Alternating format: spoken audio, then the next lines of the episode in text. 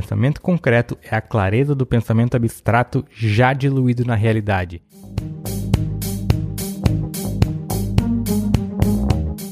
O pensamento abstrato é o que faz a gente vislumbrar onde queremos chegar. Mas para atingir objetivos é necessário quebrar o pensamento abstrato em uma série de expressões e ações práticas. Quanto mais específico é o nosso pensamento, melhor conseguimos expressar nossos objetivos. A big idea de um projeto, a criação geral, a ideia geral de um objetivo, de um projeto, é um processo abstrato. E na comunicação tem muitas coisas assim, né? De a gente criar uma ideia geral e ir afunilando ela e desenvolvendo isso, quebrando isso em atividades práticas. O mesmo para qualquer projeto, na verdade, né? A execução dessa ideia inicial, a execução desse pensamento abstrato é algo 100% prático. Não é, obviamente, para ignorar o pensamento abstrato, muito pelo contrário. Ele é fundamental na nossa vida. O pensamento abstrato é fundamental para criar hipóteses, gerar ideias e construir relações entre coisas que parecem que estão desconectadas, mas que podem gerar a partir daí uma nova ideia, uma nova solução para algum problema que nós temos no momento. E é por isso que nós temos que desenvolver o pensamento abstrato cada vez mais de maneira mais eficaz, pensar nisso e elaborar nosso pensamento abstrato, melhorar nossa capacidade de pensar de maneira abstrata. Mas é importante também diferenciar o pensamento abstrato da confusão mental. A confusão mental não formula ideias, não formula hipóteses, não, mas é apenas um monte de ruído que não constrói objetivo nenhum. A confusão mental não é a mesma coisa que pensamento abstrato.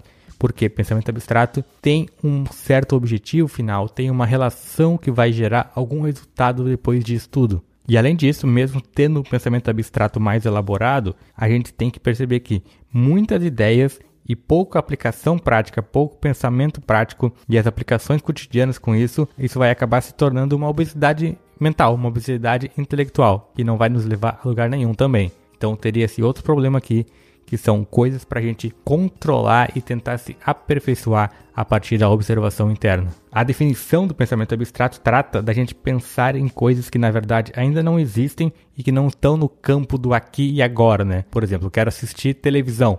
É um pensamento totalmente prático, um pensamento que tem uma aplicação imediata dentro de alguma coisa. Mas eu pensar em alguma ideia futura, não necessariamente. Ou eu pensar em diferentes soluções para um problema comum, por exemplo, também não faz parte do pensamento prático, é um pensamento totalmente abstrato. Já o pensamento concreto, o pensamento prático, é o que eu vejo como ter a clareza nas ideias ou alguma coisa que pode facilmente se transformar em ação, como o exemplo da televisão. Ver as coisas com clareza é o que eu me refiro como sendo um pensamento concreto e não somente essa questão aí do objetivo prático, né, das ações práticas, um pensamento que está atrelado a alguma ação prática mas ver as coisas com clareza e pensar nas coisas de maneira clara. Eu abri um processo seletivo outro dia que era para selecionar estagiários. E é impressionante como salta aos olhos aqueles que têm pensamento claro e aqueles que não têm. Como faz muita diferença na hora de ler as mensagens que eles enviam em relação ao objetivo deles, o que eles esperam do projeto e tudo mais. Eu acho que a melhor forma de definir o pensamento concreto é que o pensamento concreto é a clareza do pensamento abstrato já diluído na realidade, já voltado para alguma coisa concreta, baseado em alguma coisa que concreta com um objetivo específico. Aí lá no formulário de estágio tinha uma pergunta que era tipo: quem é você, mas sem dizer o que tu faz?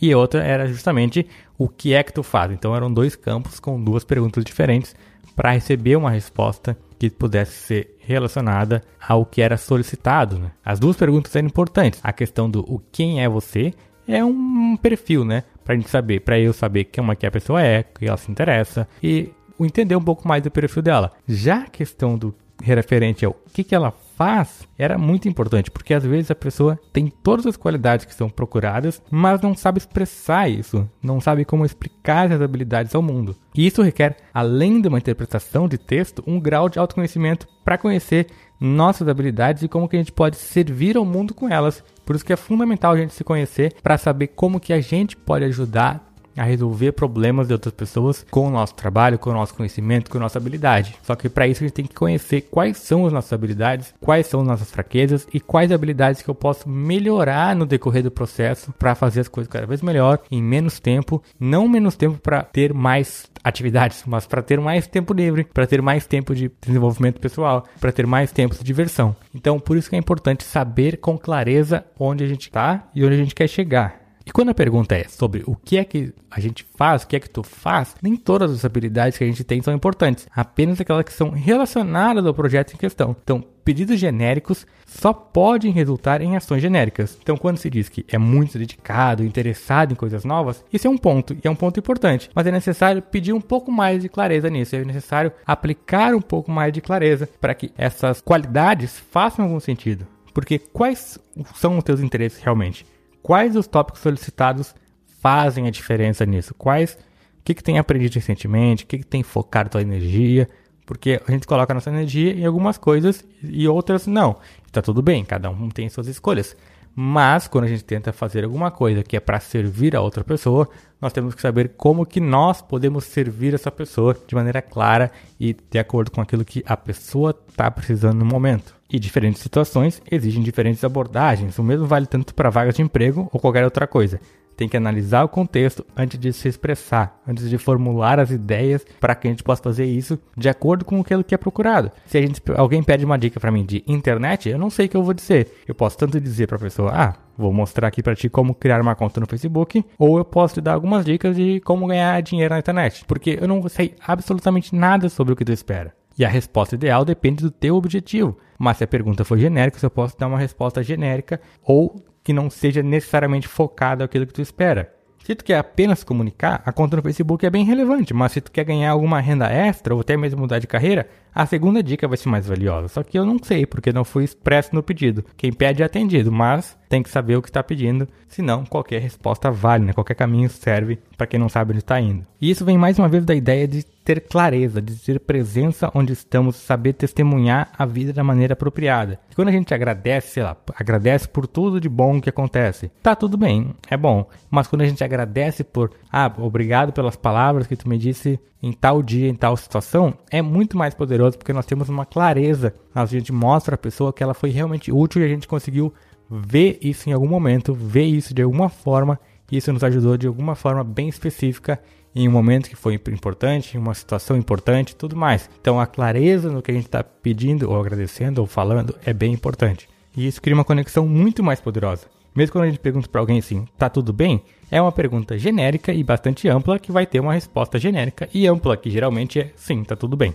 E a resposta é justamente genérica porque a pessoa não sabe se nós estamos realmente interessados e muitas vezes a gente não está. É só o script social sendo praticado. Experimenta perguntar para alguém qual que é que, que fez ela feliz hoje ou qual que é a maior dificuldade que ela enfrenta no momento. Dá até um tilt na resposta, porque a gente não está acostumado a responder nisso nem pensar sobre isso, porque a gente fica muito focado em fazer coisas práticas, sem pensar sobre nós mesmos, sem refletir sobre a nossa vida, e aí fica difícil responder esse tipo de pergunta, mas é bem interessante e isso vai com certeza criar uma conexão mais poderosa e mais profunda. Isso aqui não vai te ajudar exatamente a ter um pensamento com mais clareza, é só um, um cutucão, né? uma reflexão sobre o assunto para que a gente possa pensar e tentar observar melhor, nos fazer mais presente para ver se nós temos já um pensamento abstrato bem desenvolvido ou se é uma confusão mental o tempo todo, ou como que a gente pode melhorar isso e tentar nos observar para que o nosso pensamento claro tenha um pensamento claro e nos ajude a alcançar nossos objetivos e resolver problemas.